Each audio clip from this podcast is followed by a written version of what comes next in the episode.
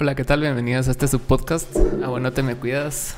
Hoy tengo invitada a Melisa Miranda, primer capítulo de este Jotenango. ¿Cómo estás? Bien, gracias. ¿Y tú qué tal? ¿Todo bien, bien, aquí viniendo. Bienvenido. Qué bonito aquí. Tenía rato de no venir, como te estaba contando. es un municipio bien pequeño, pero un poco bonito, peculiar, ¿sabes? ¿Siempre has, ¿Siempre has vivido aquí? Sí, ¿Sí? Sí. ¿Creciste y naciste aquí? Acá. Bueno, nací en la Antigua y, siempre he vivido acá. ¿Ah, sí? Ajá. Qué cool. ¿Y qué tal es la vida de alguien jocotenanguense? Jocoteca. Jocoteca. Jocoteca. Ajá. Pues, mira, hay una gran ventaja que, que es tan pequeño que tienes muchas cosas muy cerca. La antigua, por ejemplo, ¿verdad? Eh, hay una gran variedad de, de, cosas eh, acá, pero ya está como muy urbanizado. Entonces hay como cuatro supermercados en un municipio de 9 kilómetros cuadrados. Es, 9 kilómetros cuadrados. Sí. Wow. Entonces, eh, pues eso, y la ventaja que acá está mi trabajo, eh, mi familia y, todo. Eh, y, eso, te queda intermedio de un montón de cosas, te queda cerca la, la RN14, te queda cerca no sé, de paso ir a la ciudad también como se te facilita un cacho. Sí, todo está bien cerca, la verdad. Yo pensé que me iba a tardar más porque, o sea, según, según Waze, o sea, yo te dije que 30 minutos y después salí y era 40 y solo se iba aumentando el tiempo. Y ya cuando me empecé a acercar más, o sea, realmente me tardé como media hora o un poquito más. Sí, Jocotenango es, es, eso. Cabal, te queda en medio de un montón de cosas. Igual si venís por Chimaltenango, te queda, te queda cerca. Ah, se puede por Chimaltenango sí, también. Sí, sí, Ah, no sabía. Entonces está bien cerca de un montón de cosas. Bueno, ya saben, cuando quieran venir, agarran por Chimaltenango. pues y, y contame tu historia, o sea, yo me enteré de ti por, por lo del patojismo y por tu trabajo ahí.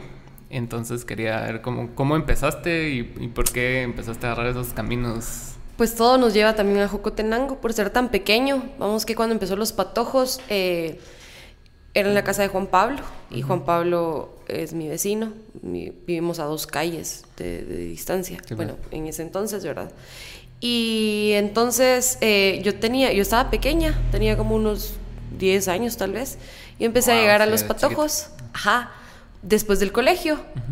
Eh, pero, cabal, era esa cuestión de, de, ser como un coaching, ¿sabes? Como, no sé, el, todos, ¿sabes? No, no es como que alguien supiera y, y, alguien no.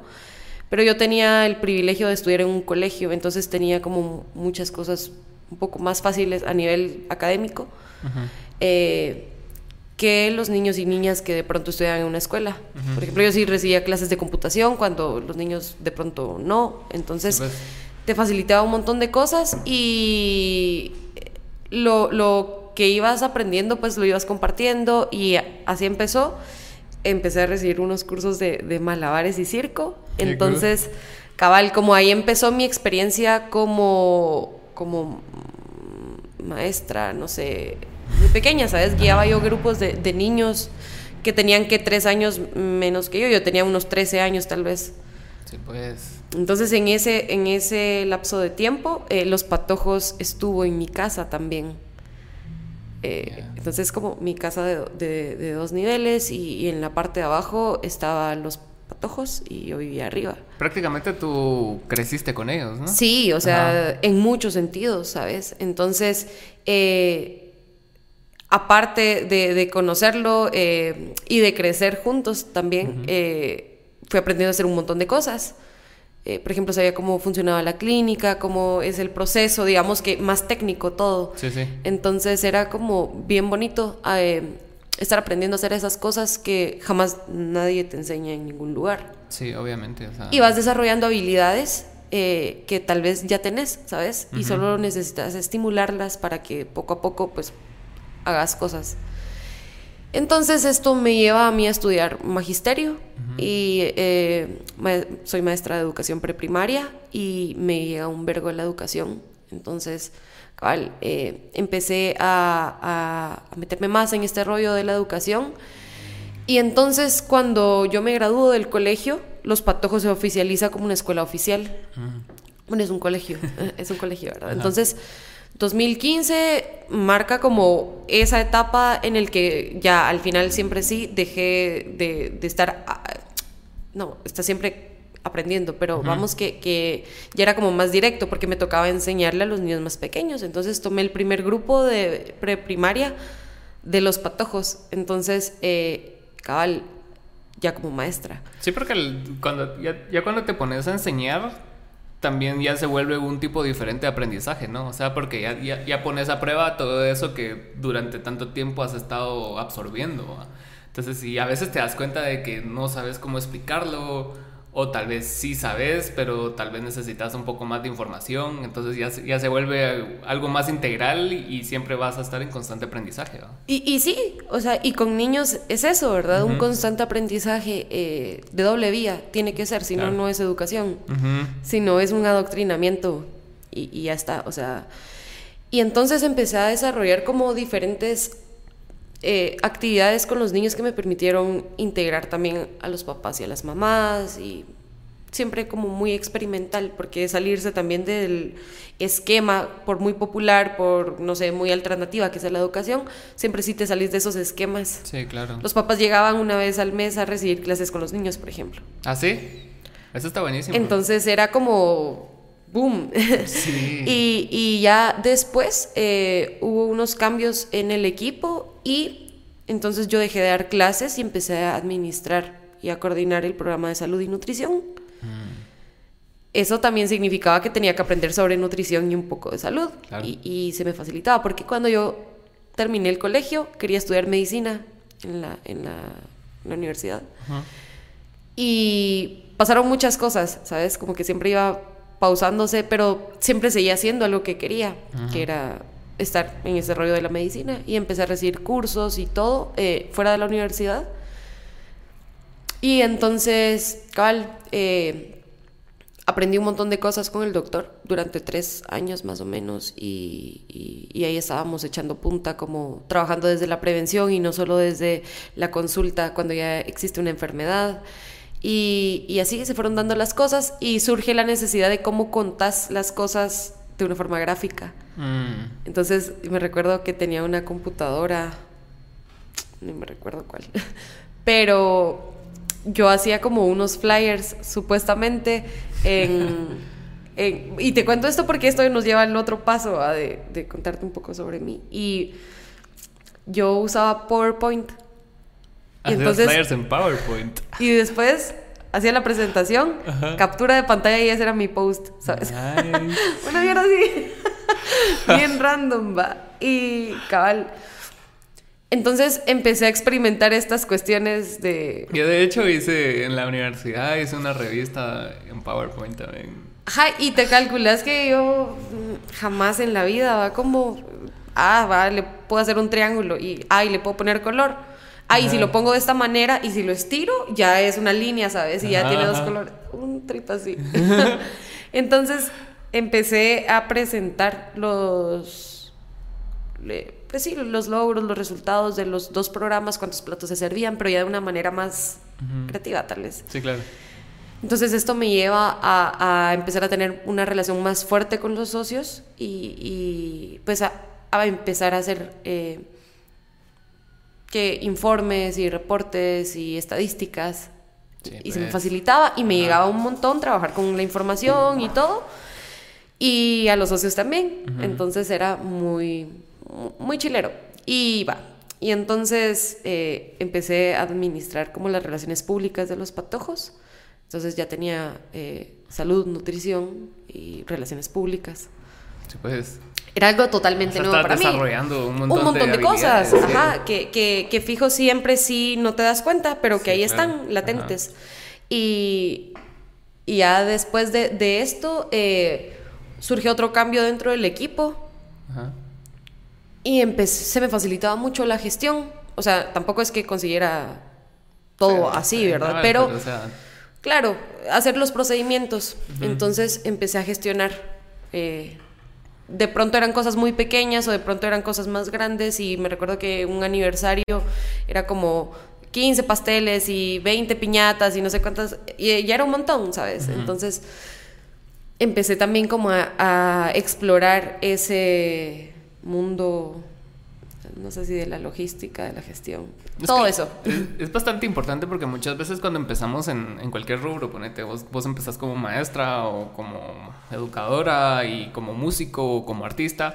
O sea, muchas veces empezás con la idea romántica de que, ah, sí, el arte y todo eso es lo importante y alguien me va a descubrir. Después, con el tiempo, te vas dando cuenta que si vos no gestionas tu arte, nadie lo va a escuchar, nadie lo va a ver, nadie se va a dar cuenta de lo que estás haciendo, pues, o sea, es muy importante el hecho de tener relaciones públicas, el venir y gestionar tus propias cosas, tus eventos y, el ser más autosuficiente, ¿va? si no, o sea, nadie te va a volver no a ver. avanzas, ajá. Y, y, cabal, vamos a que a que a mí me, me vuelvo y repito, me, me lleva un montón la educación y esto no solo significa dar clases, ¿verdad? Sino entender el concepto de educación, entender ambas partes, ¿verdad? De, desde el que comparte un conocimiento hasta el que lo recibe y cómo se conjugan esas dos cosas para crear algo y, se vuelve de doble vía, ¿verdad? Entonces, a medida que esto estaba pasando, decía yo como, bueno, pues, esto también es, me di cuenta que estaba siendo autodidacta.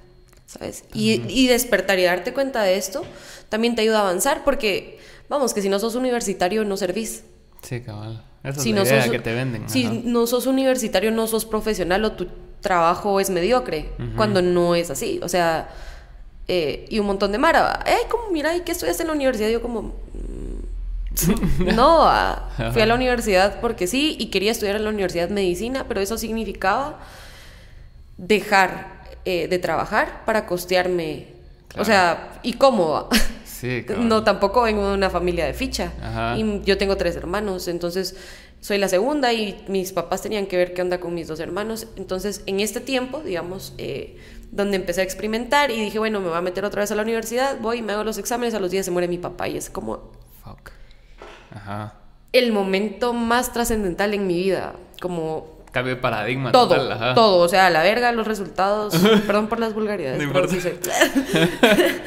y entonces, cabal, como cambia todo en mi vida. Sí, definitivamente. Y entonces empieza cabal. Eh, siempre sí seguí experimentando con todo esto y siendo autodidacta y se quedó por un lado este sueño de ser doctora, que al final seguía siendo un montón desde la salud pública. Eh, Exacto de otra forma, que yo aseguro que hubiera estudiado seis años de medicina y que habría hecho lo mismo. Entonces, mm, no hay tanta diferencia. Entonces, cabal, empecé a gestionar fondos y hacer, hice mi primer grant. ¿Ah, sí? Y entonces era como, y lo aprobaron y yo estaba tan feliz porque siempre lo había hecho Juan Pablo, ¿sabes? Entonces siempre había una persona que hacía toda esa dinámica y empecé a experimentar y, y se me dio. también podías. Ajá y entonces eso de alguna manera también hace crecer y, que, ya no, ya no esté solo desde una fuente, sino sea, sea un equipo todo, ¿verdad? Eh, que se esté moviendo constantemente. Entonces me, sentí como bien contenta y, se logró. Eh, luego eh, pasa la pandemia y ahí fue donde también todo cambia radicalmente en la vida de todos. ¿Sabes? Nunca Los Patojos había estado cerrado tanto tiempo. Y nunca tampoco desde hacía ya más de la mitad de mi vida yo había estado sin hacer o, estar en constante actividad. Entonces cierran el país un domingo, domingo 13 de marzo. Y entonces surge la, la, cuestión, bueno, en mi cabeza de, ¿y la gente? y la comida y la gente que vive al día, porque conoces las historias de la... conoces tu contexto, ¿verdad? Y, y, no todos tienen chance de tener una despensa en la casa. O todos tienen el chance de trabajar desde casa. O sea, ¿no? Y, es un momento de tanta incertidumbre que hay un bicho afuera y ¿qué hace la gente adentro? O sea, cuando Mara que tiene que ir a, a, cuidar carros y que esperan cuidar cierta cantidad de carros para poder tener esa plata y poder comer. Claro. ¿qué hace la gente si no podía salir? Entonces empieza todo este asunto de, de ¿qué vamos a hacer? Si no podemos hacer tanto, o sea, porque la cuestión es el distanciamiento y bla, bla, bla, bla. Entonces, eh, empezamos a hacer como paquetes de alimentos, a ver cómo hacíamos para que eso llegara a las casas de, de las personas, ¿verdad? Obviamente una cuestión de desinfección súper... Sí.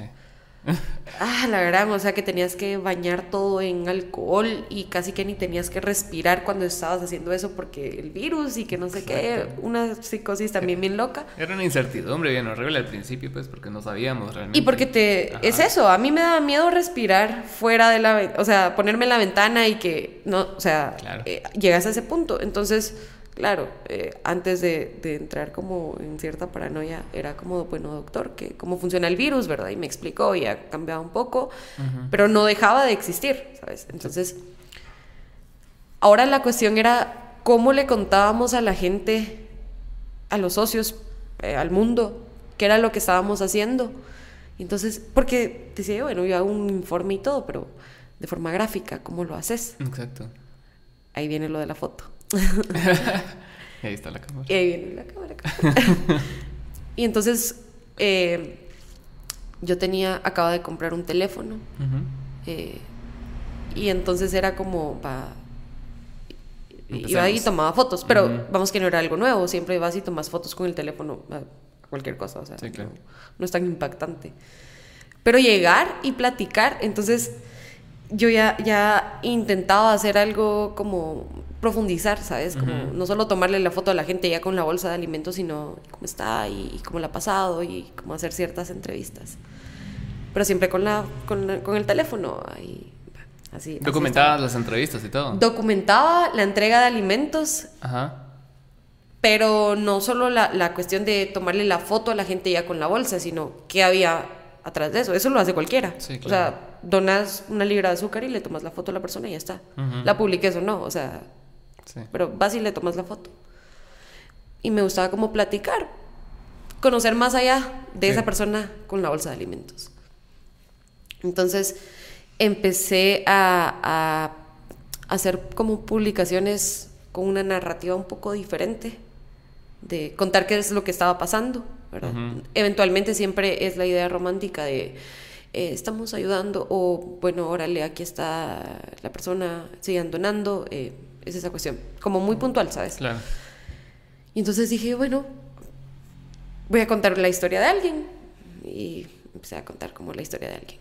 Y a la hora de mandarle esta cuestión a los socios, les gustaba más. Era más profundo, era más íntimo el asunto, conocían más a las personas. Claro. Y me quedaban buenas algunas fotos, obvio, es con el teléfono y de repente la foto no es tan impactante, sino es el momento y cómo lo estás contando, ¿sabes? Jamás en mi vida había recibido yo un curso de fotografía, jamás, y no lo he recibido hasta el momento. Entonces dije yo, en algún momento, bueno, voy a probar qué onda con una cámara, que no es tan complicado, solo machucas un botón. No. Oh my god, el, el modo manual, ¿sabes? Tenés que ajustarle que todavía unos botones y que todavía no sé, pero necesito aprender ya de una manera más técnica. Ajá. Eh, la luz, la velocidad y no sé qué, no sé qué tantas cosas. Y, y le preguntaba a unos amigos como, mira, ¿y qué pasa si muevo esta palanquita? Le vas a cambiar el no sé dónde y si muevo esta otra le vas a cambiar no sé cuánto. Entonces agarré yo la cámara y surgió esto de las manifestaciones. Y hay una página en Facebook que se llama Guatejalón. Guatejalón. Ajá. Ajá. Entonces vos aplicas ahí y preguntas como, miren, ¿quién va de la antigua a la ciudad? Ah, ya. y esta no es promoción. y alguien que no conoces viene y te dice como yo y te da jalón. Ajá. Estás con un desconocido o una desconocida que nadie está monitoreando eso, pero Peligroso también. yo confío en la Mara, ¿me entendés? Y, y eso es muy seguro también. O sea, e- este espacio es como bien seguro, bueno, hasta el momento. Y entonces me voy de jalón a la ciudad a una manifestación que fue cuando quemaron el Congreso. Entonces allá estaba yo con la cámara, en la nada. Y aparte yo no conozco la ciudad. Es Claro. como... Y encima de todo, mi, mi cuestión era como, va, ¿y qué onda con... Ajá, yo no tengo la potestad de nada y ningún medio me respalda como para poder tomarle una fotografía a alguien. Claro. ¿sabes? Am- vamos, que siempre desde mi trabajo con la gente tratas de, de cuidar la dignidad y la... la Sí, no solo llegar y tomarle foto a un niño. o sea. Claro, o sea, ¿qué, qué estás ganando con eso, Sí. verdad? Y, y no digamos en un momento de una coyuntura tan fuerte y entonces ahí pasa, ¿verdad? Le sacó la cámara cuando eh, los policías tiran una bomba de gas lacrimógeno en la plaza. Y es eso, es un momento tan fuerte también mentalmente que estás sola en la plaza central y pasa esto. eh, hay una bomba de gas. Claro. Y toda la gente corriendo y, los, y yo qué hacía, ¿sabes? Entonces saqué la cámara y le, y le tomé una fotografía a una niña que el papá la estaba cargando y la niña se estaba limpiando los ojos. Era bi- bien fuerte. ¿Y qué haces? Porque vamos que, que no te puedes involucrar. Yo esto hasta después lo entendí, porque yo lo que quería era abrazar a la niña y, Sí, claro. Pero no era tu lugar tampoco. Ah. y yo estaba en otro rollo, ¿verdad? Entonces eso también como que me iba marcando ciertas cosas. Estás tan acostumbrado, digamos, desde el trabajo con personas a... Ves, obviamente no, no, no caes en esa cuestión de que sos una deidad o que sos un superhéroe o superheroína. Pero te no. acostumbras a acompañar a las personas, Exacto, estar con ellas. a no ser indiferente. Ajá. Ahí estás. Eh, tenés muy despierta la empatía, tal vez, Ajá. si quieres verlo así, que, que necesitas. Y no, un niño, o sea, Claro. yo lo que quiero hacer con un niño es abrazarlo y, qué sé yo, estar pintando. Y no en ese momento, una niña limpiándose los ojos porque el gobierno hijo de puta le tiró una bomba de, de gas lacrimógeno. Exacto. Y entonces, cabal. eh, pasa todo esto, regreso yo a mi casa eh, y sentía esa adrenalina, ¿sabes? Como, bueno, ¿qué va a pasar el otro fin de semana? Porque también, o sea, entender que las manifestaciones solo están sucediendo de pronto.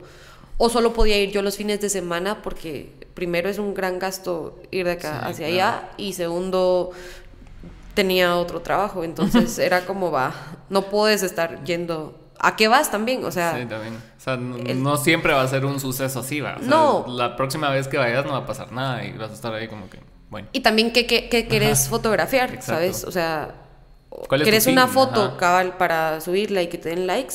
¿O querés una foto porque quieres contar algo? Exacto.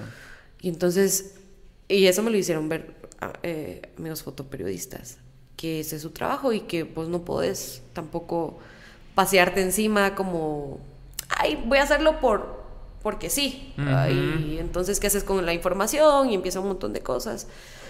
Entonces dije, bueno, voy a ir la próxima, pero yo había visto a la Mara eh, con su cámara, pero con cascos.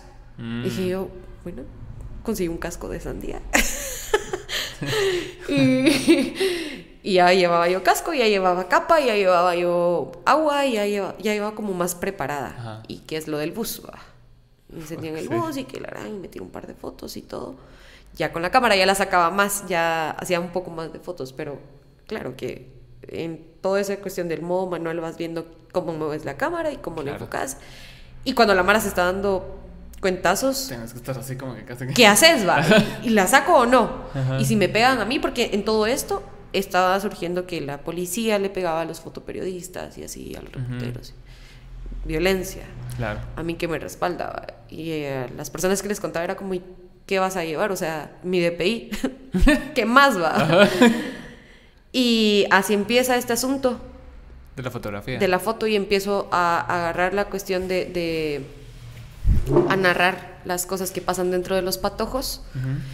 Eh, desde un punto como no no a un niño por ejemplo escribiendo sino platicas con el niño y que está escribiendo y que está haciendo como más una entrevista sabes Sí, claro. y me gustaba.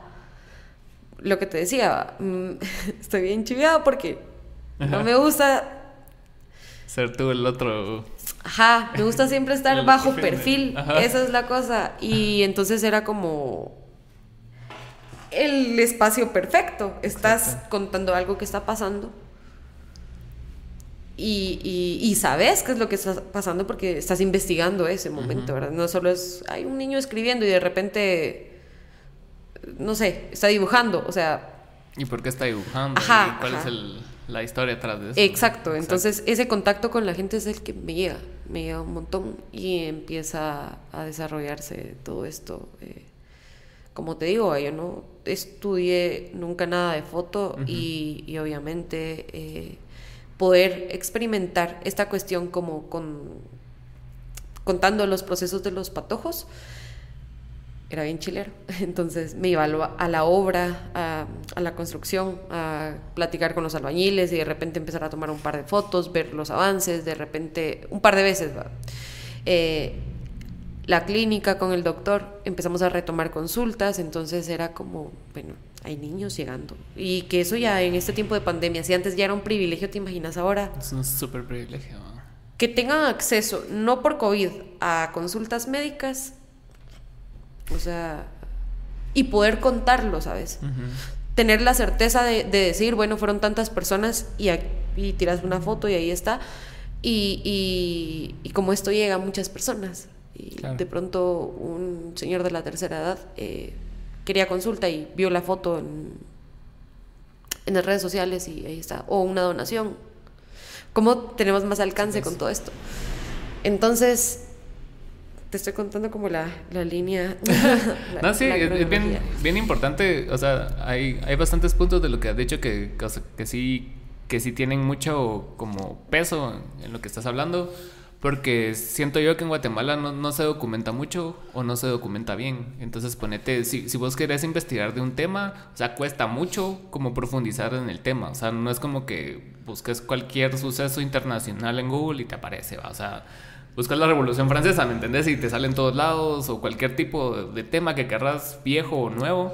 Entonces todo está al alcance de la mano y cuando querés investigar cosas locales, tenés que ir con la gente, tenés, no, no puedes hacer un pre-research, ¿va? Ajá. Entonces creo que es bastante importante como el empezar a documentar las cosas y, y aparte de documentarlas, o sea, narrarlas. Eso. Porque alguien ve una foto de vos entregando azúcar y qué.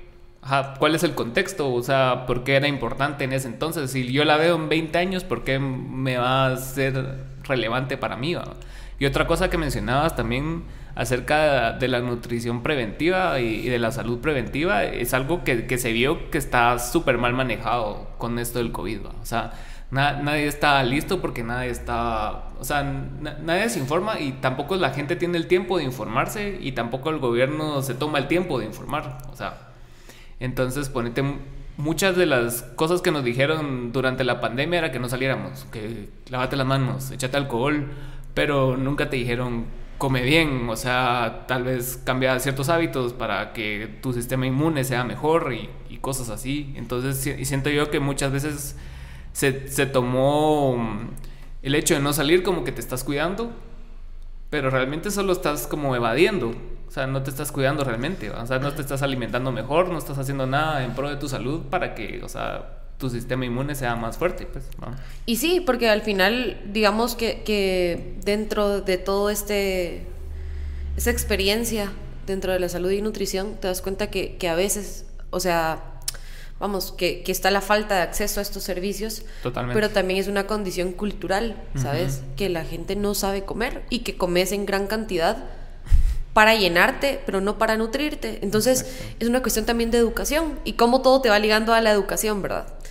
Eh, y empezamos a hacer, antes de la, poquito antes de la pandemia, eh, diferentes menús como pan de espinaca, por ejemplo, ¿verdad? Entonces, como los niños comían su porción de vegetales Ujú. o verduras, lo que sea, de otra forma. Entonces, ¿cómo vas introduciendo todo esto? Porque, órale, lo que decís, ¿verdad? La gente está en no salir, pero ¿y cómo estás adentro? Exacto, o sea, estás comiendo pizza todo el día, estás comiendo... O no, o sea, O no estás eso comiendo. es lo- el privilegio. Hay niños que va, ay, la educación desde casa. Puta, casas donde no había ni luz. Ajá. Y que sabes que no hay luz porque vos has ido y has investigado esas cosas y sabes, puedes asegurar que no había luz. No Exacto. porque alguien venga y te lo cuente. Exacto.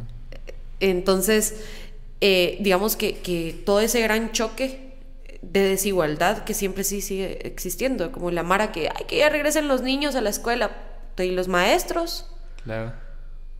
O sea, viene otra condición, ¿sabes? Como siempre pensás en lo que a ti te vaya a afectar o beneficiar y nunca pensás en lo que el resto también se, se va arrastrando, ¿verdad? Entonces, eh, eso. Y esto pasa mucho en las ONGs, que subís la foto de un niño comiendo, pero tampoco de repente fue algo que es la única comida que el niño tiene durante el día, pero decís, ay, tenemos un programa de alimentación.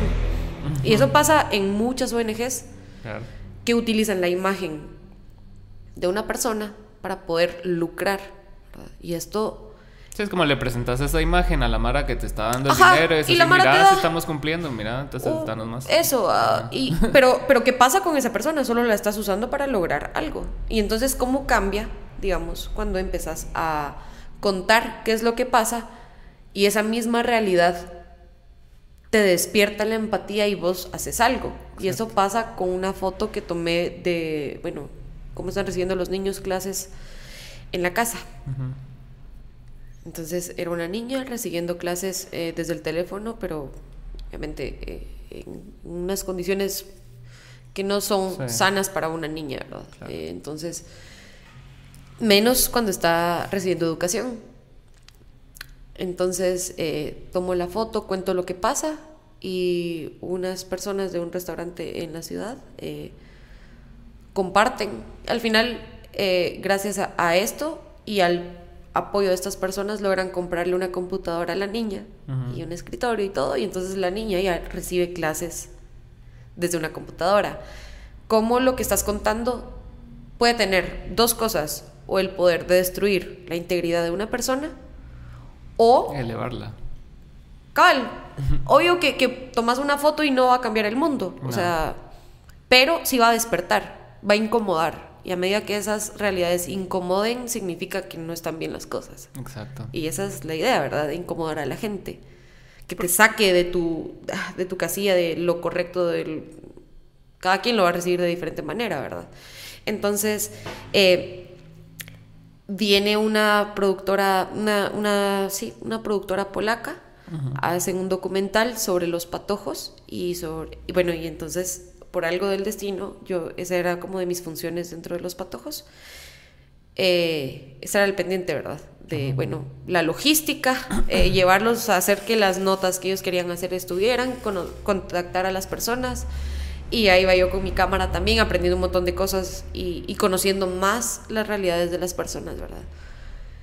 Y pasa algo. Y todo esto lleva a otro punto, ¿va? porque eh, pasa algo. eh, más de tres niñas resultaron embarazadas durante la pandemia. Niñas de 13 años. No, bueno. 13, 16 y 14. ¿Qué está pasando en las casas, verdad? Y entonces surge la, la posibilidad de poder hacer un grant para poder hacer un proyecto para, para niñas, ¿verdad? Porque al final eh, la productora polaca estaba ligada a una organización eh, que se Sí, que se enfoca en, la menstruación y cómo las, las mujeres gestionan su menstruación en todas partes del mundo, ¿verdad? Entonces, más o menos en eso venía ligado el, el documental que hicieron y, y obviamente te despertas porque siempre están esos problemas allá, pero a- a- allí, pero vamos, que no es que los invisibilices, solo reaccionas en un momento de que el virus no es solo lo que está dañando a la gente ahora, ¿verdad? exacto. Se incrementaron un montón los casos de embarazos, las violaciones, las Violencia. todo, o sea, pa para arriba. ¿Y qué haces? La gente está encerrada.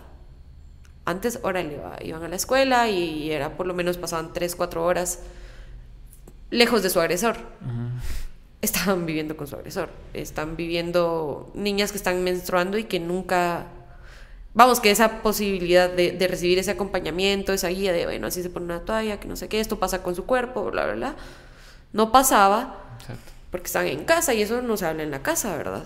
Y que los maestros a todos los agarraron como en curva porque cómo les enseñan a distancia a los niños, ¿verdad?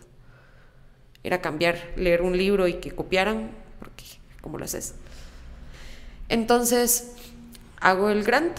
eh, la idea principal era que estuviera dentro de los patojos como una oficina, una clínica de, de salud mental y terapia ocupacional dentro de los patojos, ¿verdad? Entonces después, platicando con Juan Pablo, fue como, bueno, ¿y, y si lo, y si está fuera de los patojos, ¿verdad?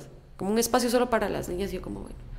Pero en mi vida personal yo también ya estaba buscando independizarme porque, porque sí, quieres hacer tus cosas y, y- Y es una forma ya de crecer. Sí, por fin yo ya estaba saliendo de, de, de Jocotenango, ¿sabes? O sea, vamos que sí, voy a la ciudad y todo, pero saliendo a hacer otras cosas que no fuera nada ligado a los patojos, que era tomar fotos y experimentar a ver qué onda y... y Te estabas en este dando medio, cuenta digamos. que habían como más posibilidades de Ajá. que estabas teniendo. Ajá, que, que no era algo ligado, ya era Melissa Ujú. allá afuera, ¿verdad? Bueno, siempre ha sido así, pero, Sí, sí, pero- darte cuenta de eso es como va. Y entonces dije, oye, si me quiero ir un fin de semana a la ciudad a hacer fotos y todo y, y ya no tengo que pedir permiso o... Por lo que te decía, ¿verdad? O sea, eh, después de la muerte de mi papá, ya me quedo yo en casa con mi mamá y pasa lo de la pandemia eh, y mis hermanos se fueron a la ciudad con mi hermano mayor y entonces nos quedamos solas y, y, y bien, o sea, Claro. pero me di cuenta que necesitaba mi espacio, ¿verdad? Como, ah, órale.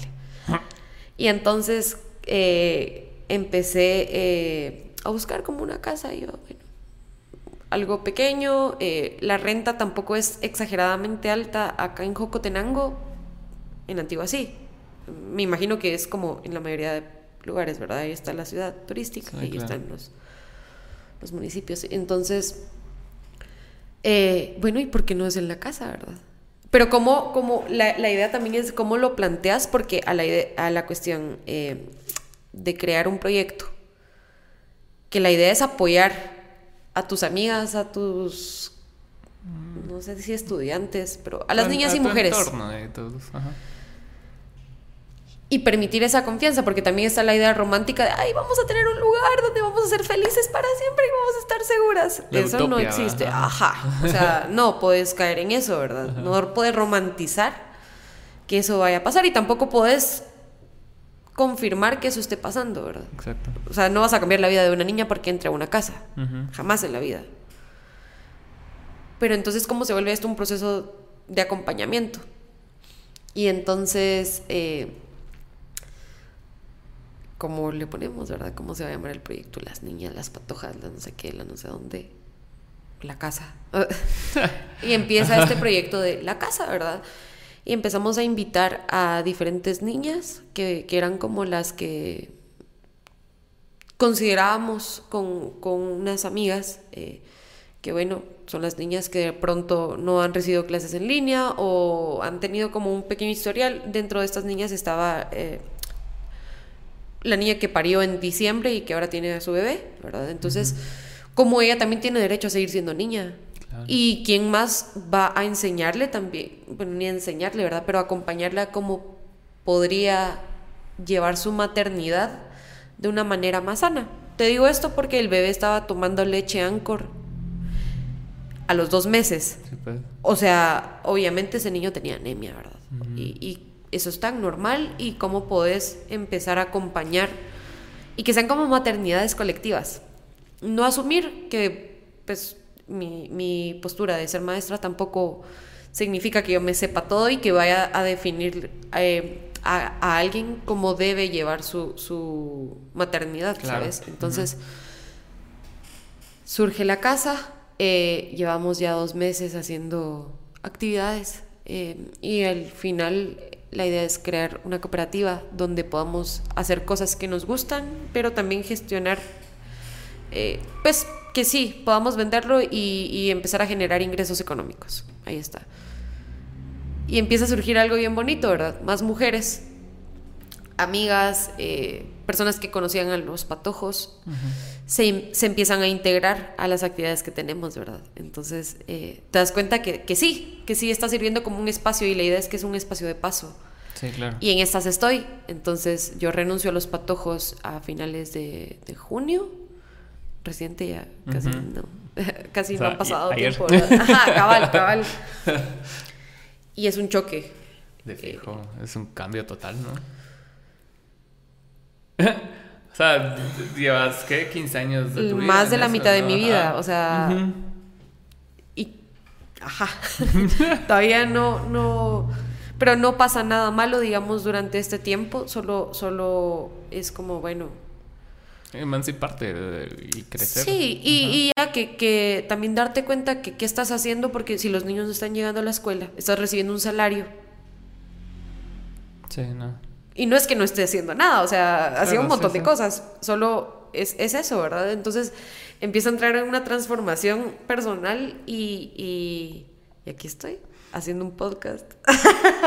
Hablando de la casa. Hablando de la casa y de mi vida. No, pero es bien importante porque, o sea, ahorita has tocado puntos bien, bien importantes y creo que en, en la sociedad actual se vende mucho la idea del individualismo, ¿no?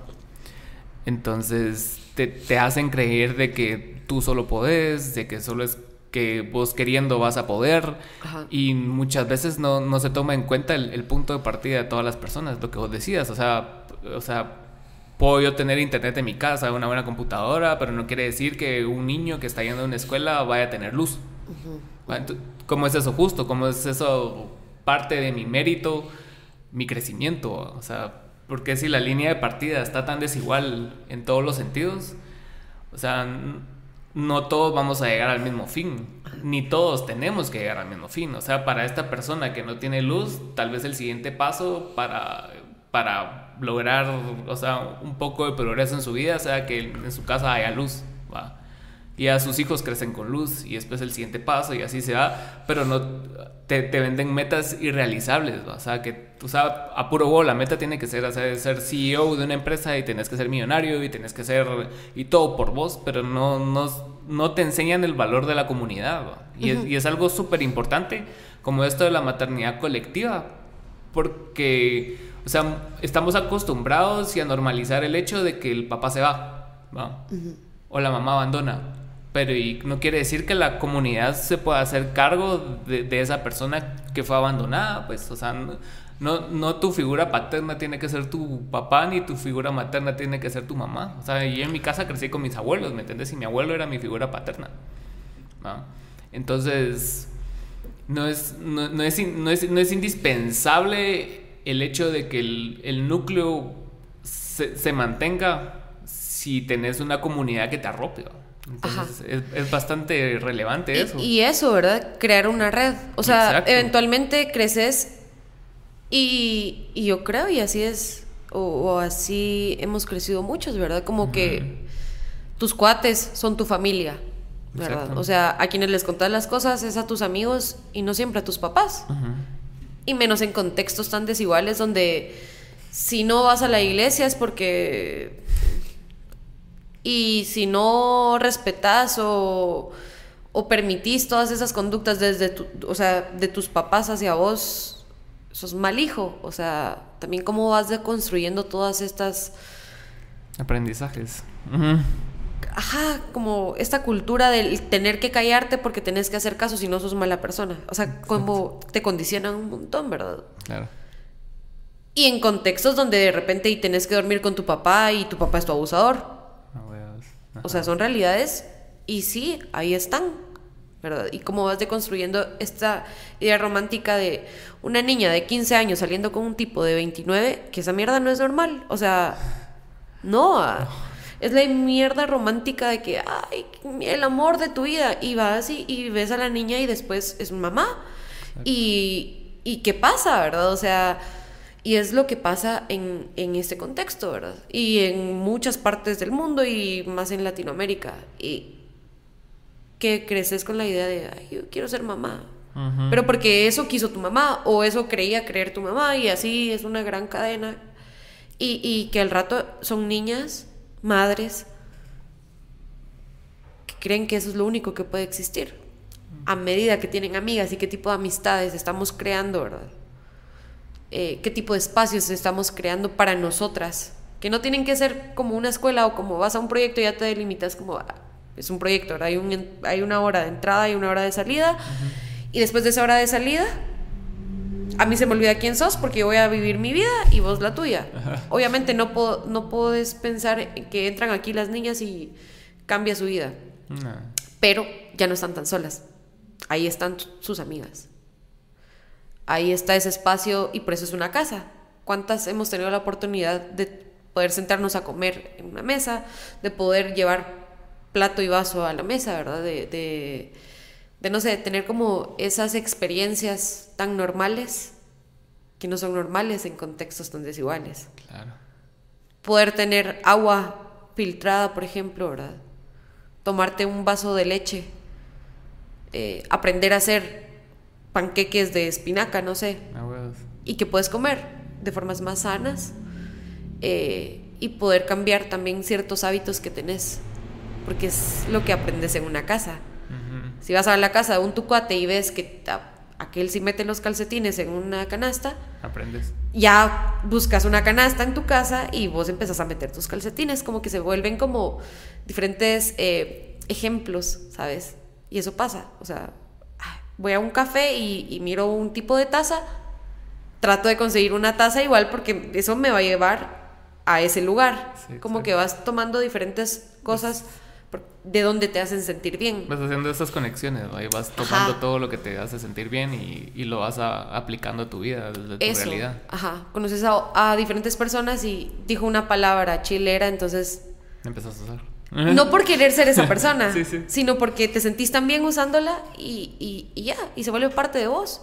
Y esa es la idea, no adoctrinar a nadie y tampoco implementar que lo que pasa acá es la verdad y es lo que así tendrían que vivir todas las niñas, ¿no? O sea... caes en el mismo patrón del que vienen. y pues. por eso, desde el inicio es, es un espacio de paso. No tenés que estar bien acá, y pasa, ¿verdad? Hay una niña que le gusta jugar básquetbol y que viene porque aquí le, le gusta y entonces deja sus entrenos, pero no es esa la idea. Sí, claro. Lo que pasa es que ella va sola a entrenar.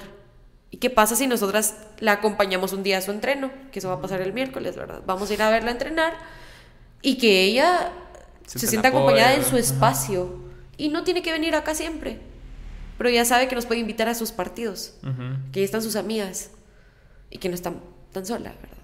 Entonces, ese tipo de acompañamientos que nunca te enseñan a hacer, ¿verdad? No, te enseñan a hacer cuate, te enseñan a hacer, a hacer cosas, pero a ser amigos, a hacer, esa red, ¿verdad? eso lo aprendes solo si es que lo aprendes. Ajá, y es la vida misma, ¿verdad? O sea, esa es la vida. No, no vas a ir con tus cuates como, te voy a acompañar y voy a, a, escucharte. O sea, son cosas bien naturales, ¿verdad? Sí, tienes muchas veces, o sea, es, es, no quiero decir esa palabra, pero sí es como un don o una vocación el, tener ese tipo de empatía, o sea, porque estamos tan ensimismados, tan acostumbrados a ser nosotros que muy pocas veces le prestamos atención a alguien más en sus proyectos, pues. Y, y cada yo no llevo un año haciendo esto y tampoco significa que lo sepa hacer todo, no. pero vamos, desde mi postura como maestra también es como, va, viene una niña y que es que no aprendo y por eso me pegan y por eso no, no estás justificando que le peguen porque no hace tareas. Para nada, eso son, esa es harina de otro costal. Pero eh, vas y hablas con el maestro y mire, puede darle tutorías. Es algo tan sencillo, pero que nunca pasa, ¿me entendés? O sea, no, no atendés desde la, desde la raíz de donde es, sino empezás a asumir en lugar de decirle al maestro, empiezas a hacer tú las tutorías. Y se vuelve una frustración porque entonces ya tienes tirria contra este maestro y no resuelve. En lugar de solo dar el acompañamiento. Claro. Ahí estás. Ah, vas. Y por eso empieza lo de las bicicletas, ¿verdad? Ah, ¿Cuántas niñas vienen caminando? Porque no van en virula y ahí está todo bien. Claro. ¿Y ahorita qué, planes tenés a... Pues ahora... a mediano plazo, largo plazo, no sé? Eh, pues fíjate que eh, pronto un amigo me contó que iban a hacer unos cursos como de, de video y no sé qué, de documentación y esas cosas. Pero, cabal, eh, eso significa plata. Si son en la ciudad, aparte de pagar el curso, tienes que pagar los viáticos y, y todo. O sea, ya te toca. E, es, parte de tu autoaprendizaje, ¿verdad? De ser autodidacta. Y entonces sí, meterle a este asunto de la, de la foto, eh, como ya, ya aprender un poco más a profundidad, ¿verdad? Eh, apenas estoy empezando a comprar mi equipo, eso significa que tengo que buscar un chance. Estoy trabajando en, en una cervecería los fines de semana, entonces eh, no es el chance más de a huevo, pero me da plata. Es chance, o sea, no puedes victimizarte, ay, que estoy cansada porque, ay, es Pero chance. un fin para lo que estás haciendo. Sí, entonces paso más o menos de, de, las 12 a 9, 11 de la noche. No, 11 tampoco. 10 de la noche, pero... Paso trabajando 24 Esos son los chances, ¿me entiendes? 18.75 la hora, ganas por, las, por la cantidad de horas trabajadas eh, y ahí estás. Entonces, esa es la realidad de muchos guatemaltecos. Tampoco puedes venir a revictimizarte como, ay, no me dieron agua. Sí, no. Hay Mara que pasa bajo el sol trabajando sin recibir agua y aparte Sin ganar dinero.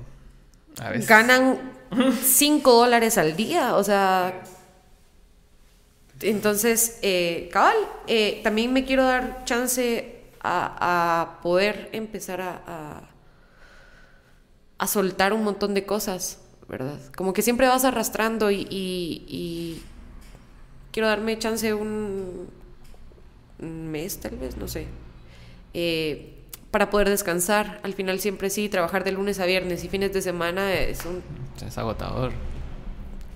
es jodido, pues. O sea, de alguna manera, y no te das cuenta en qué momento ya estás viviendo al borde de que dormís dos horas, porque tu mente está tan despierta y empiezas a pensar y tienes que tomar hábitos y eso. Entonces, en ese asunto, eh, ver, ver qué onda como allá afuera, ¿verdad? O sea, ¿qué, qué más vas a hacer? Eh, ahorita sí, ¿quién, con- quién acompaña al acompañador? O sea, Ajá. Y, y donde estás vos también, pues porque hay una línea bien delgada entre hacer las cosas y creerte que estás cambiando el mundo. Ajá. Y eso es bien jodido. Sí.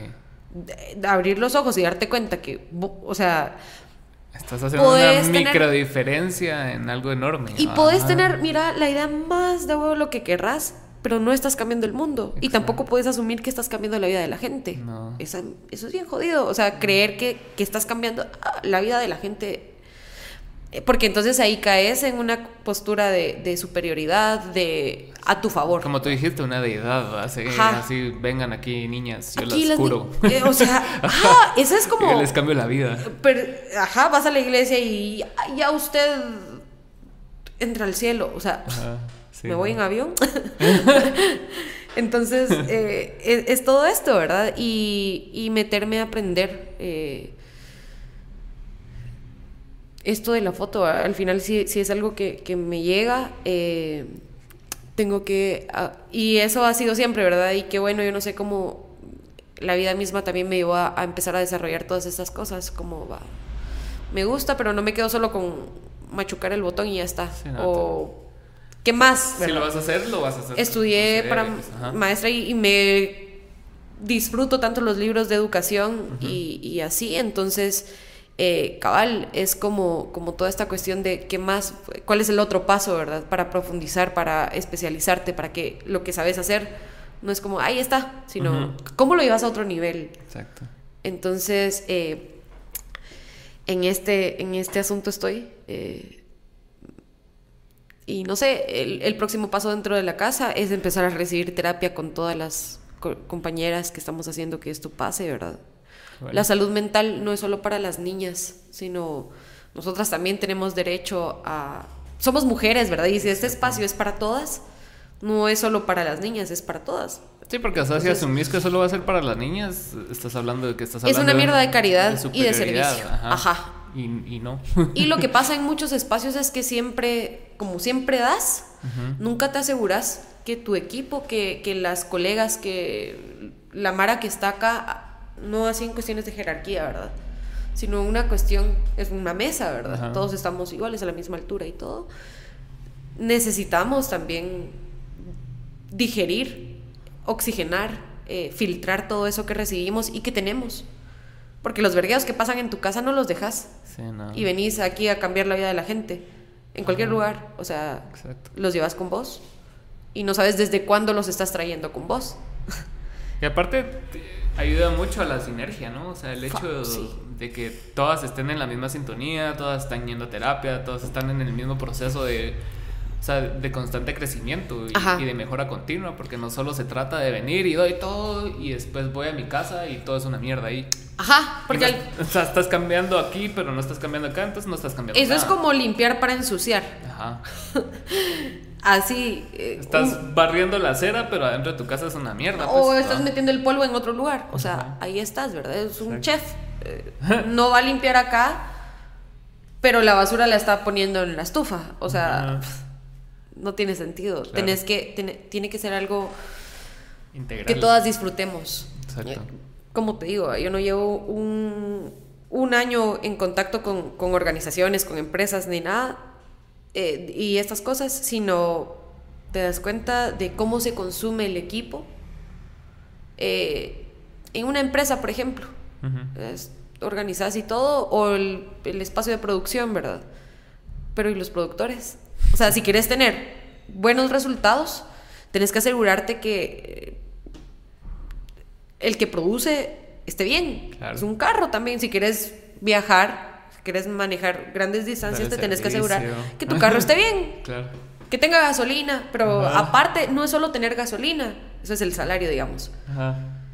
Es que esté bien, los frenos, no sé qué, porque no manejo, no sé. Sí, no que te tenga servicios, que tenga, o sea, que funcione bien todo, que tenga aceite, etcétera. Y eso funciona con los engranajes, ¿verdad? Ajá. Entonces, ¿cómo haces que todos los engranajes estén bien para que puedan funcionar? Y eso solo pasa cuando vos entendés que vos también necesitas estar bien. Todas. Exacto. O sea, por eso es una casa, ¿verdad? En la casa, en, en un proyecto, en una empresa, siempre sí hay jerarquías. En una casa no debería. Pero en, lo- en la humanidad creo yo que, que funciona por jerarquías. Ah, no, o sea, la, si obviamente, no, estructuración, ¿verdad? sí, sí, sí. Pero, pero vamos a que dentro de una casa se asumen funciones. Exacto. Todas aprendemos a hacer. O sea, si quieres que, de pronto, no sé si tienes hijos, pero Sí. si, si quieres que tus hijos sean seres humanos que aprendan a hacer las cosas, les enseñas y es como una banda. Claro. Tenés que saber cómo suena la batería para saber qué sonidos quieres de ese instrumento y de esa persona dentro de tu canción. Exacto. No significa que tengas que tocar todos los instrumentos, pero sí sabes cómo funciona. Sí tenés una noción de lo que está pasando. Hola, estamos aquí de vuelta después de una parada técnica. Entonces sí, est- estábamos hablando acerca del, o sea, no de las jerarquías, sino que el proceso in- integral de todas las personas que están en la casa y vos ponías el símil de una banda y, y- y perfecto símil. No, porque sí, o sea, no tenés que tocar el instrumento o, saber todos los instrumentos para saber cómo van a funcionar, ¿va? o sea, no, no, no- no es necesario, no es indispensable, o sea, si lo sabes, puta, qué Claro. maravilla, pero si no, o sea, por lo menos tenés una noción de lo que querés en, la, en, en las canciones o en la banda, por- porque yo escribo las canciones de la banda y ponete cuando yo estoy escribiendo la canción, la grabo en una nota o, o donde sea y, y la escucho, o sea, ya, ya tenés una idea general de lo que querés. Obviamente quien toca el bajo lo va a tocar mejor que tu idea. Eso es el, el ideal, va. Ajá. O sea, no, no puedes hacer así como eso que llaman de micromanaging. ¿va? Ujú, o sea, que vos estés encima y que no, toca esta nota siempre. que no sé qué. O sea, la otra persona tiene que ser libre de desarrollarse Exacto. en su instrumento. Exacto. Y, y sí, ¿verdad? O sea, al final siempre va a haber una guía. O sea, eso pasa en la música. Hay una Existe una visión, partitura. Ajá. Pero también están los covers.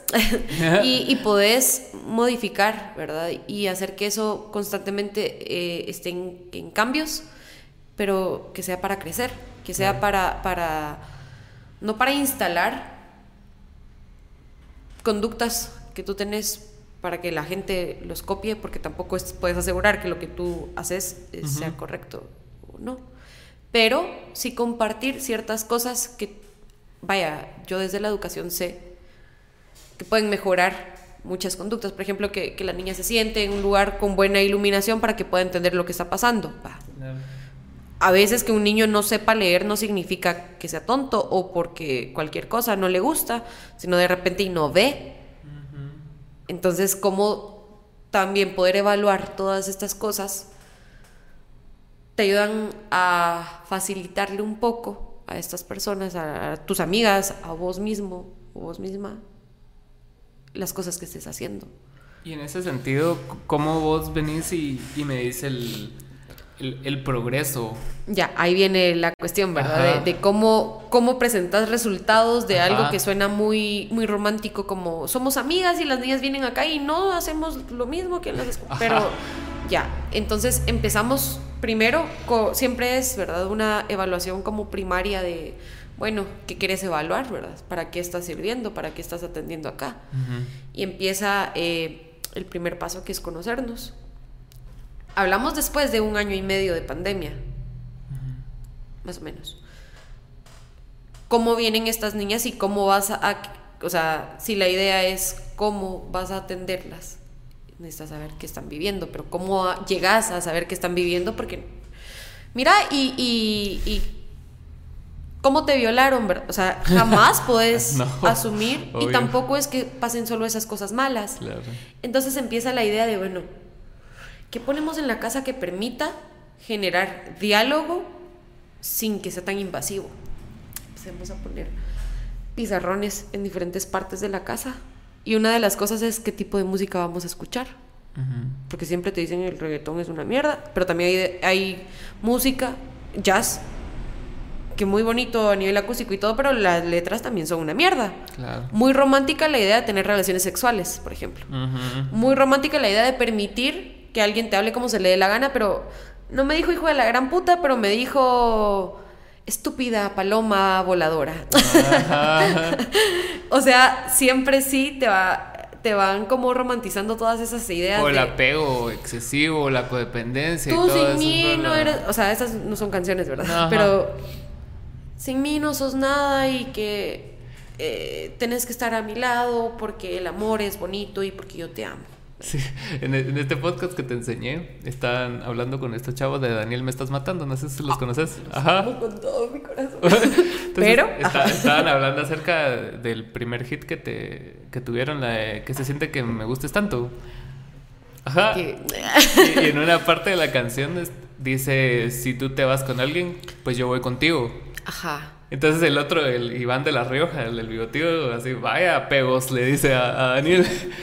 Y sí, y sí, va, acá viene otra faceta de el mi amigo, el tóxico, le dice. Ajá, porque cabal, ¿verdad? Y son músicos increíbles. Ajá. O sea, pero también cómo darte cuenta, es lo que te digo, ¿verdad? De una niña de 15 años con un tipo de 29, qué ausencias hay desde la casa. Pero para todo esto tú tienes que conocer, o sea, no puedes solo asumir de que Sí, no. Tus patrones de conducta no son... Aquí llenas esta lista, mira, esto es... Y entonces viene la cuestión de, de cabal, ¿verdad? ¿Para qué estamos acá? Entonces el punto es llegar a la cooperativa, generar ingresos económicos porque no solo hay niñas que son madres y necesitan generar ingresos para poder cubrir ciertos gastos, pero también están tus necesidades como niño que yo me recuerdo, le pedí un quetzal a mi mamá para ir a la tienda, pero de repente ese quetzal era para la comida, ¿me entiendes? Entonces no te dan ciertos gustos porque hay otras necesidades, hay otras prioridades. Y entonces, eh, ¿cuántas niñas también quieren hacer sus cosas? Por ejemplo, ¿verdad? la niña que entrena básquetbol, la hidratación, eh, que quiere ahorrar para comprar, y empieza cómo administras la plata. Muy poquito o muy amplia la cantidad de plata que, que- que- que tengas. Y eso pasa en Guatemala, ¿verdad? La, este, vivimos como en una constante deuda de comprarnos cosas que no podemos costear, de llegar hasta ciertos estereotipos de vida que no podemos y que no son tan necesarias, de acumular un montón de cosas que no son necesarias por llegar hasta cierta calidad, calidad de vida, Sí. que no es calidad de vida, Solo es, es calidad de cantidad, la mente. ah, es cantidad. Entonces, ¿cómo empezás a enseñar a administrar plata? Y porque ahí pasa un juego bien crucial. Empezás a tener plata. ¿Qué haces con eso que tenés? La casa estaba vacía cuando las niñas vinieron, entonces es la construcción de ese espacio colectivo y eso sí que te enseña a cuidar las cosas. Vienen y te da- regalan un carro nuevo, usado, lo que sea. No lo vas a cuidar tanto como el carro que, por el que trabajaste y que el que sudaste y el que hiciste tantas cosas para costearte. Exacto. Eso pasa. Y venimos arraigados a todo eso, ¿verdad? Siempre. Entonces, ¿cómo le enseñas a una niña de 10 años a administrar esos 5 quetzales que va a generar? Y cómo el, el resultado de eso que está vendiendo no es solo, ay, esa mierda mata el arte en Guatemala y se cagan los artistas, ¿verdad? Como, ay, vino un niño y puso la mano, ay, ya cuesta 200 quetzales la mano del niño, pero es la mano de un niño con pintura. O sea, Mm, tampoco puedes venir a romantizar. Y porque después esta persona crece con la idea de, ay, yo pongo la mano y ya. Pero no entiende el arte, digamos. Y empiezan a sobrevalorar las cosas y como es caridad, ¿verdad? estás vendiendo, ay, como, como lo hicieron los niños. Sí, Entonces, ¿cómo llevas esto a otro, a otro nivel? Y es por eso que empezamos a recibir cu- cursos de arte desde lo más básico para poder hacer una cooperativa un poco más chilera, ¿verdad? Entonces, eh, yo detesto la, la, como hacer cosas muy mediocres, Ajá. ¿sabes? Como, ay, ahí está, porque sí. Ajá. Ahí está el dedo del niño. Ajá, ahí está. No, o sea, ¿cómo puedes llevarlo ahí? Porque tenés talento. Ajá. Tenés un talento, hijo de puta, que no te das cuenta porque nunca, ajá, nunca te terminan de, de, de dar chance de explorar más allá de ese esquema que la gente también quiere que cumplas. Voy a hacer una escuela de música y... Pero vos vas a tocar solo la guitarra y de repente vos quieres cantar. Ujú. Intenta con todos los instrumentos y donde te sientas, dale. Pero no solo es que, ay, la primera ya me salió bien una canción y seguís con esa canción y, y esa es la única canción. Y nunca más. ¿Cómo llevas eso a otro nivel, verdad? Y entonces, eh, desde la administración con la, con la plata, ¿verdad? Eh, cómo nosotras también nos volvemos las responsables de muchas cosas que asumimos desde pequeñas. Y es que, por ejemplo, muchas niñas empiezan a ser las mamás de sus hermanos. Exacto. La- mira, vos tenés que cuidar a tus hermanitos y vos tenés que hacer la comida y vos tenés que hacer no sé qué. Se vuelven niñas adultas a los 10 años. Y un rol que no te corresponde. Y que no entienden. Y que no entienden y solo te estás cargando de un montón de responsabilidades. ¿Qué? Que, que chilero que te enseñen a lavar platos y que te toque. Porque cuando vas creciendo, eso se vuelve parte de tu vida. Exacto. Entonces, ya no tenés que implementarlo porque ya sabes hacerlo, pero ¿cómo te enseñan a administrar todo esto, verdad? Formas más. Acá en la casa no se toma gaseosa. Mm. Esa es una regla, ¿verdad? Yo no tomo gaseosa.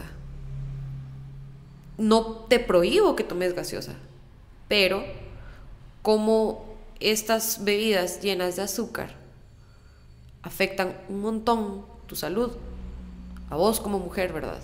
¿Has visto ese video donde calientan la Coca-Cola? A la gran. Y es que Es una cosa así. es petróleo. azúcar, o sea, es, es, es increíble la cantidad de azúcar y que a diferencia de los hombres tenemos algo más que nos carga con todo lo que consumimos y es la menstruación, ¿verdad?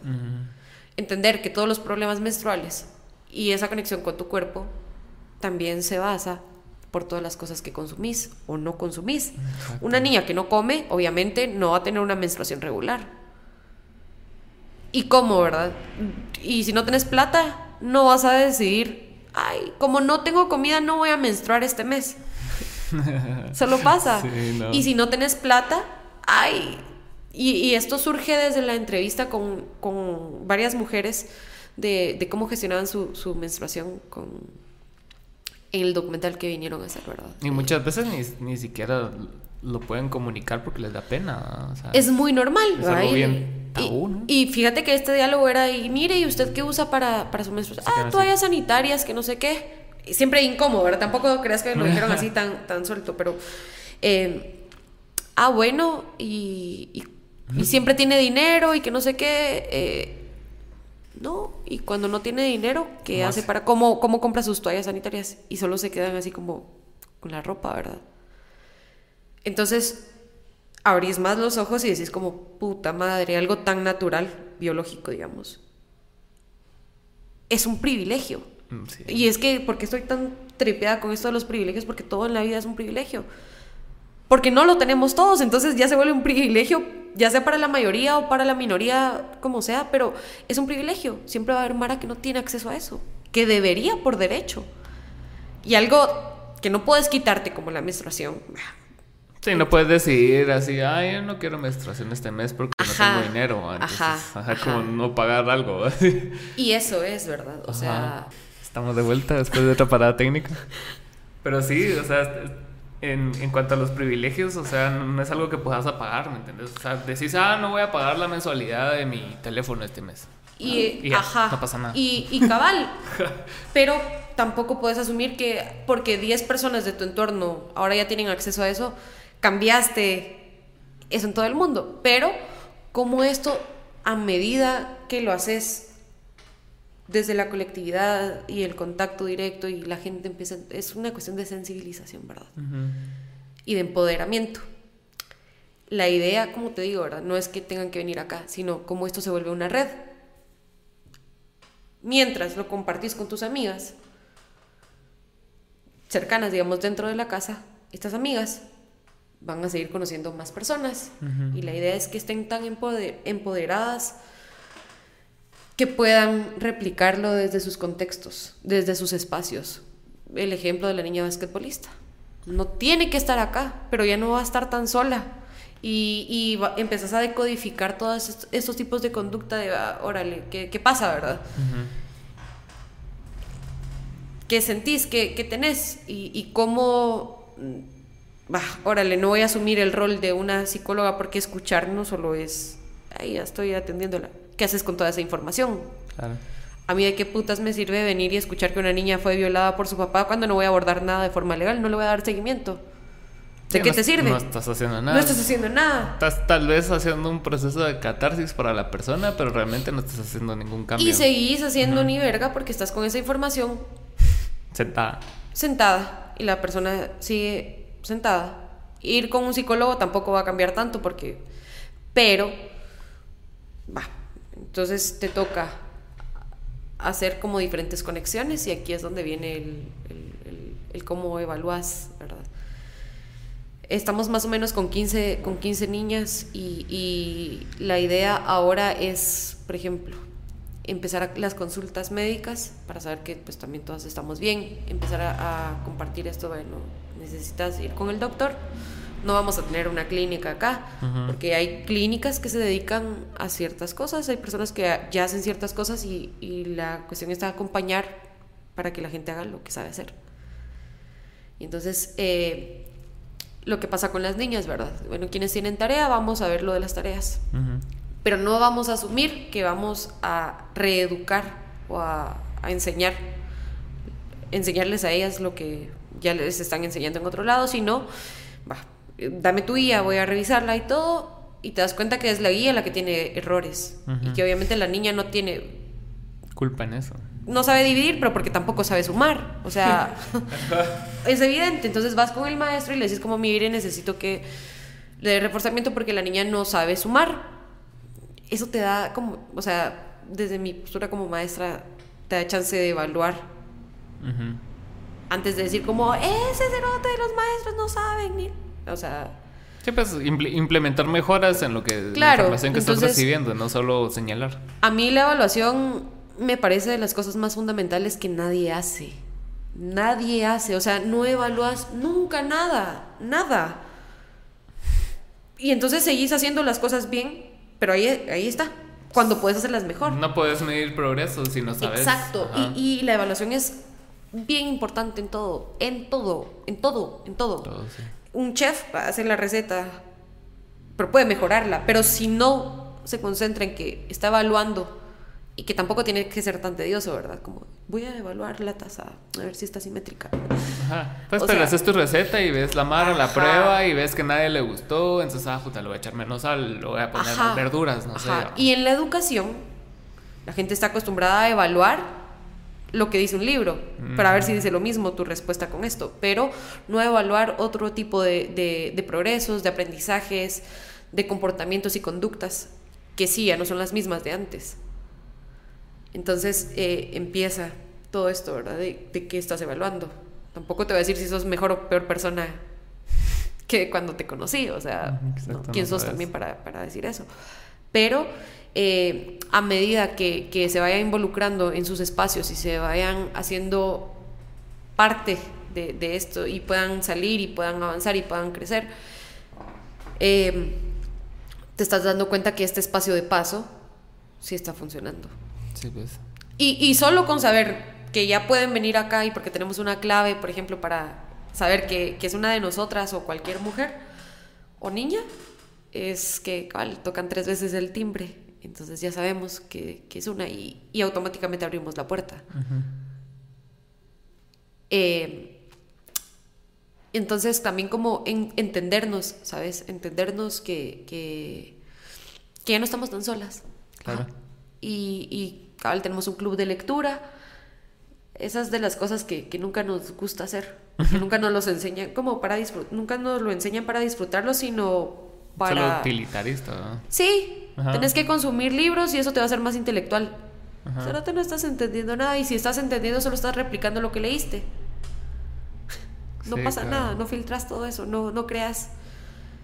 Ahora, un club de lectura, todas empezamos a aprender, ¿verdad? Poco a poco se va volviendo un hábito. Entonces, dentro de nuestro club, club de lectura tenemos diferentes libros y ahorita estamos leyendo uno que es Las mujeres que mueven montañas. Son historias de mujeres que han hecho cosas maravillosas en el mundo a lo largo de- de- del tiempo y empiezan a descubrir las historias y, y también a poner atención cuando, cuando alguien habla, ¿verdad? Claro. Eh, entonces, poco a poco, eh, obviamente la evaluación de, de cómo sabemos si están poniendo atención son preguntas si se ganan un chocolate, si responden, ¿verdad? Y es una página diaria, entonces está bien, es poco a poco ese proceso. Sí. No le vas a dar un libro de 300 páginas a una niña, aunque tenga dibujos, lo que sea, porque solo la estás condicionando a entender, a, a leer algo que no está entendiendo, ¿verdad? O no está tan acompañada. Entonces, eh, poco a poco va a surgir eh, la cuestión de la, de la evaluación cuando ya tengamos procesos un poco más sólidos. Ahorita estamos en la introducción de, de, de esto. Claro que, por ejemplo, la, la cuestión de talla y peso, eso sí se puede evaluar. Sí, eso es más fácil. Ajá. Entonces, justo lo que te digo, ¿verdad? Como ya poco a poco vamos a tener información un poco más sólida o concreta de que, cuál es el avance de una niña, ¿verdad? Es como en todo, ponete cuando estás empezando un canal de YouTube, o sea, al principio no, no tenés como, cómo medir el, como el alcance real del, del canal porque no tenés la información suficiente, pues, o sea, te miran tres personas, ¿no? entonces, ¿cómo vas a sacar datos demográficos de tres personas? Y, y tal Ajá. vez son tus cuates, entonces... Ajá, ajá. Es tu familia, tu tía y tus primos. Ajá, entonces sí, sí, sí es importante como el, el recopilar bastante información, bastante data, bastantes personas en tu caso, como para tener algo ya establecido hasta cierto punto, Total. porque a, a la larga, por ser experimental, no tenés tantos como lineamientos rígidos, pero sí tenés como una métrica que, que vos sepas el crecimiento de cada persona, porque yo siento que el problema aquí en Guatemala es que los casos de, de éxito, digamos, en cuanto a música, en cuanto a deportes, en cuanto a todo eso, son puros accidentes de personas que lo hicieron solas. O sea, no, no es algo sistemático que, que eleve el progreso de todos y que todos tengan las oportunidades para decir, ah, puta, sí, es- este llevó el mismo proceso, más su talento fue lo que lo impulsó, ¿va? Ajá. Pero solo es alguien que tuvo éxito porque tuvo éxito, pero no es, no es replicable. ajá. Entonces, o sea, Exacto. ponete, ¿hace cuánto salió Ricardo Arjona, me entendés? Mm. Y, y el siguiente que salió, puta, tal vez solo a nivel local pegó y el siguiente tal vez sí salió, pero México y nadie se enteró.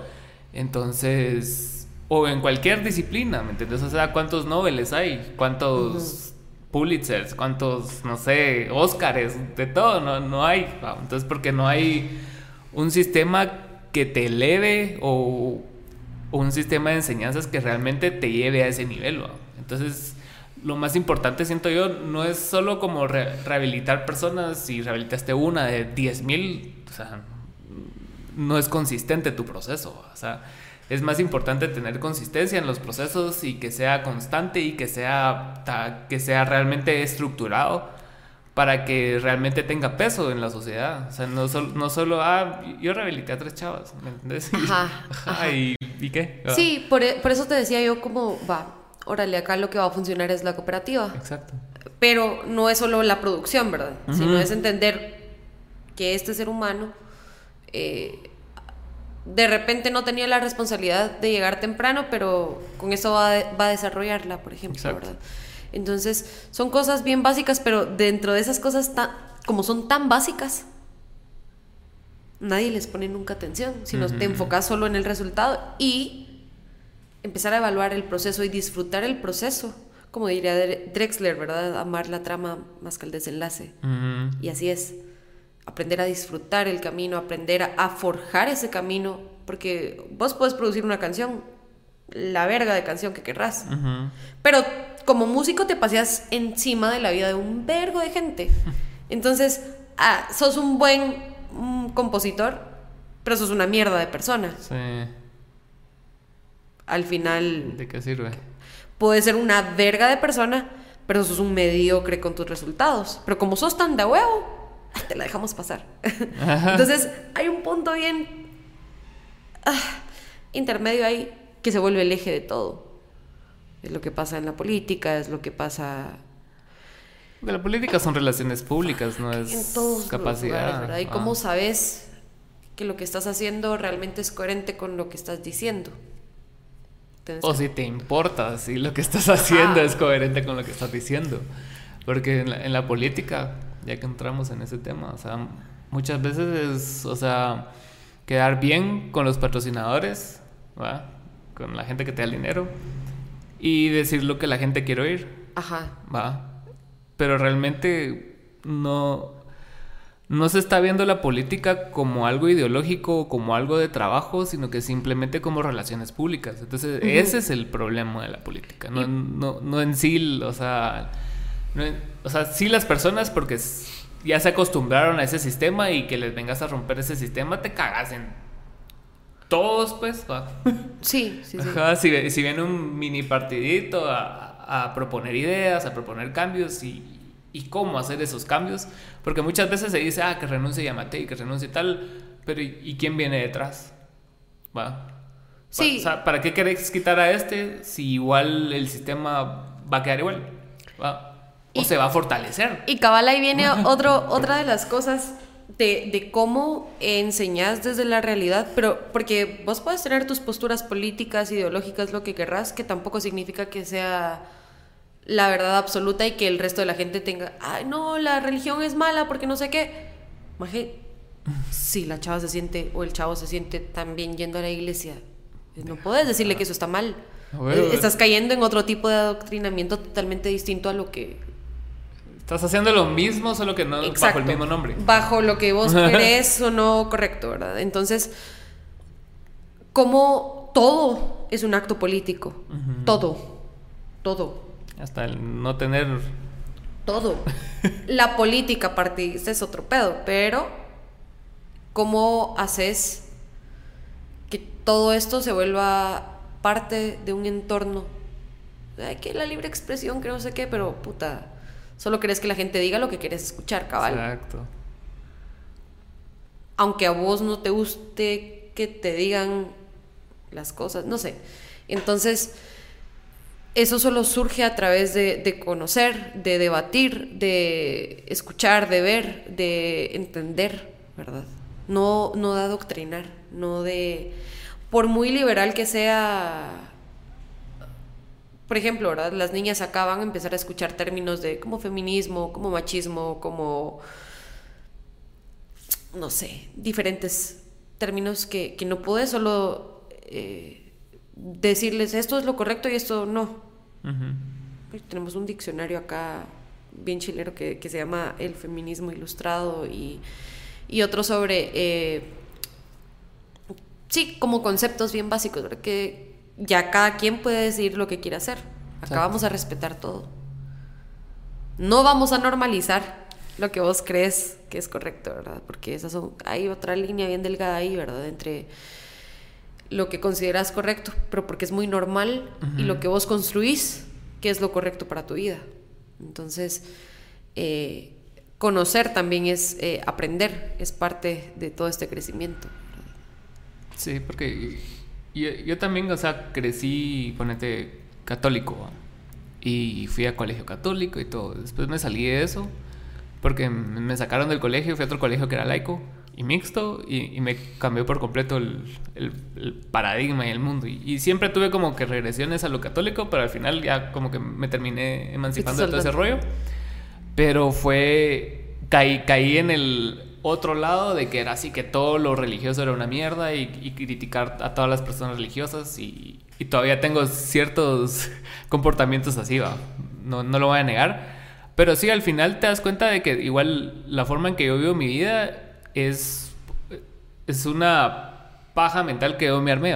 Igual que el- las personas religiosas que están siguiendo otras pajas mentales y al final son constructos los que vas. Y lo importante es, es aprender que en la diversidad está la riqueza, porque ponete, yo, yo por mucho tiempo era así como que miras, o sea, hablando de política otra vez, o sea, ves muchos programas como este John Oliver y, cosas así, y, te pintan como al otro lado como unos idiotas, entonces empezás a creer en eso, entonces dices, ah, puta, huevos, son bien estúpidos.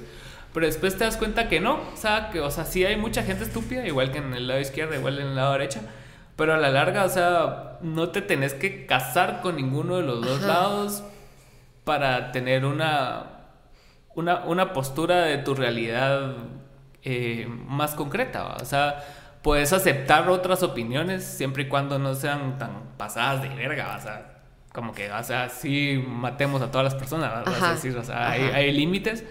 Pero sí puedes entender de que para que exista A tiene que haber B y tiene que haber C. ¿ah? y eso solo se logra conociendo. O sea. Exacto. Hay, una frase que me gusta que dice de, que no llegues con vergüenza al futuro. ¿Va? O sea, que, no, que no, seas el, el, imbécil que tiene una postura súper radical y después ves que, o sea, que antes excluías a, a los afrodescendientes, ¿no? Y después en el futuro te das cuenta que esa mierda no era huevo, pues. Ajá. que eras racista y que siempre no era huevo, eras transfóbico, eras homofóbico y eso sí no era huevo, ¿me entiendes? Entonces es, es bastante importante el estar en ese proceso de mejora continua y de crecimiento. De aprendizaje. Es que al final, cabal, si, si no conoces al rato y, y ayer, cabal, que estábamos viendo una un documental, como la religión no sé. Pero, pero es, está bien presente y es como bien importante en la vida de las personas privadas de libertad. Como eso se vuelve un refugio, ¿verdad? No, hay Mara que su refugio es un palo. Mara que su refugio es una candela azul. O sea, eso lo vas encontrando eh, de diferentes formas. Son las diferentes deidades a lo que sos o no. Que no siempre se, se, representa la misma cosa, forma y persona, ¿verdad? Pero es ese refugio, es esa cuestión que te hace sentir un poco mejor de cómo estabas, que no sé. Y entonces, eh, cabal, ¿cómo, ¿cómo, no puedes asumir que lo que a vos no te hace o en lo que no crees eh, que, que, está bien para ti, eh, no pueda ser, ¿verdad? de, para otra persona. Y pasa, ¿verdad? Mira, yo voy a ir a la iglesia los, los sábados, me dice una chica, yo como, wow, qué bien, ¿cómo te sentís? No puedes decirle eso es malo porque, ¿cómo te sentís, verdad? Son como diferentes formas de bienestar. Claro. Y eso pasa con la comida, la Mara que es vegana, eh, la Mara que, que es vegetariana, la Mara que Sí, el problema es el adoctrinamiento, como vos decís. O sea, está bien que lo hagas, pero no querrás que todos vivan bajo tu realidad. Ajá, ajá. Entonces, cabal, existen ONGs que, que están bien, o sea, no es que esté mal, porque. Pero, pero cabal, que su función va a ser enseñarle a la gente a amar a los animales. La otra va a ser enseñar a que no se comen los animales. La otra es que cómo crear granjas de consumo colectivo, no sé. Entonces como que toda la diversidad también es parte de tu entorno y que solo la vas a lograr entender a medida que la vas conociendo. No desde que la empezás a odiar, sino que la vas eh, conociendo y, vas entendiendo y, decidís o no tomarla, ¿verdad? y que eso no, no va a prohibir que podamos comunicarnos, o sea... Sí, claro, no quita, o sea, una, cosa no quita la otra. Pues, exacto, entonces cabal. Eh. O sea, que a vos no te guste la religión no quiere decir que va a desaparecer la religión. Y que tampoco es que esté mal. O sea, ¿cómo llegas a ese punto? Porque si no solo estás enseñándole a alguien más a odiar lo que vos odias. Exacto. Es que no me gusta el pescado, pues. No, o sea, no tenés que hacerle ver a la gente que el pescado es malo, ¿verdad? Que no tiene que comer, que no sé. Que hay un buen documental si quieres odiar el pescado. Así. Yo, no lo odio, pero. el de Conspiracy, ¿ya lo viste?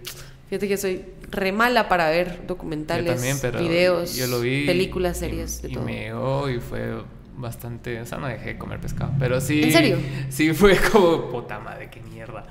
y, caemos otra vez en el individualismo. Eh, porque, o sea, te enseñan así como que no, no pidas popote, no pajillas, no bolsas.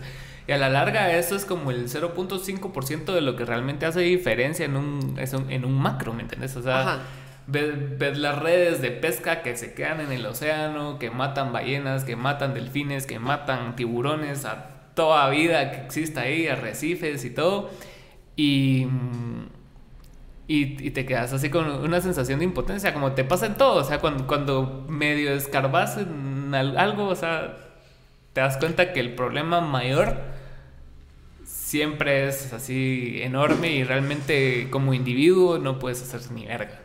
Ya, y que eso pasa también, digamos que, que hace poco estábamos hablando con un amigo acerca de la pesca en el lago de Atitlán, ¿verdad? Eh, entonces, como esta fuente de ingresos económicos, ya que estamos hablando de este tema, eh, es bien impactante porque es de las proteínas menos consumidas en las dietas de las personas. La gente siempre consume más pollo o carne roja y, el pescado no, ¿verdad? Es como... Es de... Cabal es lo que menos consumen del grupo de las proteínas, entonces, como al ser de, de las cosas también más no producidas, porque eso no se produce, pero los trabajos como más comunes en una de las partes más turísticas del país, es de lo que menos tiene acceso la gente, ¿sabes? Pues. O sea, y entender, ¿verdad? La, la, importancia de tener omega 3 dentro de tu, que es una de las proteínas más magras y bla, bla, bla, bla, cosas nutricionales, pero cabal, ¿verdad? Eh, lo ves desde diferentes puntos, desde, la, desde eh, como un empleo, ¿verdad? ¿Cuánto puede ganar un pescador? ¿Cuántos peces logra pescar? O sea, Sí, porque al final, o sea, no, no ganan ni por hora, sino que por año. ¿Y cuánto puede costar ese pez cado? eh, porque no te lo dan vivo. Eh, en un restaurante. Ajá. ¿Me entendés? Entonces, es un... O sea, podemos extender estos temas. Sí, es como el narcotráfico. O sea, el, que recoge las hojas de la coca gana un porcentaje así. El café, De lo que se va. Eh, el café una taza que puede costarte 20 quetzales, como un buen precio. ¿Y cuánto le gana, cuánto le pagan a un caficultor, verdad? ¿Cuánto gana un recolector? ¿Cuánto cómo es ese trabajo? Exacto. ¿Cómo son esas condiciones, verdad? ¿Cómo cambia la vida de esa persona? ¿Cómo ha cambiado la vida de las personas que se dedican al corte de café? Y cómo es un proceso de explotación, ¿verdad? Y cómo vos empezás a aprender, eh, eh, sí, aprendes a que una taza no solo es ah, puta, qué rico, sino de dónde viene lo que estás consumiendo. Es otro tema, pero cabal, ¿verdad? Sí, el, craft atrás, igual en, o sea, ponete tu trabajo, o sea, las horas que vos metes en tu trabajo, la capacitación que vos recibiste, todo tiene que ser remunerado, pues, o sea, ponete, o sea, la Mara está más dispuesta a pagar 40 pesos por una chela. Ajá que pagar 25 pesos por una entrada a un concierto. Exacto, y, y porque pasa en el arte, o sea, puta, quiero yo un mural así y no sé qué y no sé dónde, pero y el proceso de aprendizaje del artista y el tiempo de ese artista y lo que vos querrás, o sea, lo que vos querrás cobrar, la gente que te lo pueda pagar, órale, pero la mar está tan acostumbrada a regatear. ¿Y qué? Porque viene alguien más y, es la moda, es, como hacerte más popular, yo qué sé. No, no regateas lo que pasa con la comida en el mercado y en el súper. O sea, vas y, te venden una sandía a 15 quetzales y no, la 10. Pero vas al súper y cuesta 40 quetzales y la pagas. ¿Cómo está siendo coherente, verdad? Y cómo eh, le das ese valor a las cosas, a las personas, a los procesos, a, todo. Y también tiene, en ese caso tiene que ver con el contexto, porque en el, en el súper no está la, no te dan como el lugar a hacer eso. Ah, ese es el precio y eso pagas. El precio lo querés pagarlo, si no, órale. En cambio, en el mercado, la persona misma te está, no se da el valor Va, porque a veces es así, ¿y cuánto es lo menos? Va, se lo dejo a 10, pues, va. Entonces, si la persona fuera firme también, o sea, no estoy culpando a la persona tampoco, sino que es algo cultural de aquí Guatemala, de que todo el mundo anda regateando. Incluso cuando vos presentás, ponete, cuando te toque dar propuestas de tus fotos, o sea, va a ser así como, va, yo cobro 5 mil, no, hombre, pero, y, y si lo hacemos de día, y si no sé qué, y si no sé cuánto, y al final vas a parar cobrando mil, va, o menos. Ajá. Entonces es, es una cuestión de, de, no, de que no se, no se valora el tiempo invertido. Exacto. Y, y ahí viene la cuestión esta, ¿verdad? De por qué eh, aprender a hacer o recibir primero cursos de arte antes de solo hacer una playera con una man la mano de alguien, Exacto. que es lo más sencillo, y le pones un sticker ahí que diga, estás ayudando a las niñas de Jocotenango. no, o sea, ahí viene todo esto, ¿me entendés? Sí, sí. Entonces porque si no te cagas en la mara que se dedica a todo esto. Exacto. Los supermercados, ¿cuánto cuesta una zanahoria y cuánto ganan las personas que cultivan zanahorias? Eh. Y el proceso, ¿verdad? Haces verga el mercado. O sea, como Entonces, el... sí, ajá. Eh, y, y, te lo digo porque me ha tocado estar en ambas partes. Uh -huh. Con las personas que están cultivando las, las zanahorias y con las personas que, que le ganan. Vas a un. Puta, y te venden zanahorias peladas y cuesta como 30 quetzales. A huevos. Pero la gente está bajo el sol, con la humedad, lavando zanahorias y, y, haciendo todo este proceso que solo estás invisibilizando y que eres más barato todavía. Sí, ¿Verdad? Entonces, cabal, a todo esto eh, en, en, la cooperativa que, que, justo tenemos que ser como muy conscientes de lo que estamos haciendo y, y no porque como ustedes solo pusieron su manita pintada en una playera, ya es arte y ustedes son artistas y no, o sea, tampoco. Ajá. Sí, muchas gracias por tu espacio. Es un espacio para No todos. sé si quieres agregar algo más. No sé. Tus redes sociales, redes sociales de la casa, algo. Pues eh, los procesos de, de la casa los comparto desde mis perfiles en Twitter, Facebook e Instagram como Melowski. Melowski. Melowski. Y también desde los patojos, ¿verdad? Que, que, a pesar que yo ya no formo parte del equipo, eh, seguimos teniendo una conexión, somos comunidad, ¿verdad? Claro. Eh, entonces, cabal, desde ahí están todas las cosas que, que hacemos y, y, pues a la gente que quiera venir. Tampoco es un museo donde van a ver niñas pintando y que puedan venir a, a ver, ¿verdad? O sea, es para que vengan y disfruten lo que estamos haciendo todos juntos. ¿Cómo es niña? Ajá. Sí, es que esa maldita es idea de. ¿eh? Ajá, es como los animales en el zoológico. Ajá. Ay, vengan a ver a las jirafas y. Las jirafas ahí. Ajá. No, ah, Existiendo, sí. Y esa es como la, la cuestión. Si vienen uh -huh. a la casa, eh, solo mujeres, por cierto, porque la idea es cuidar esa. Integridad.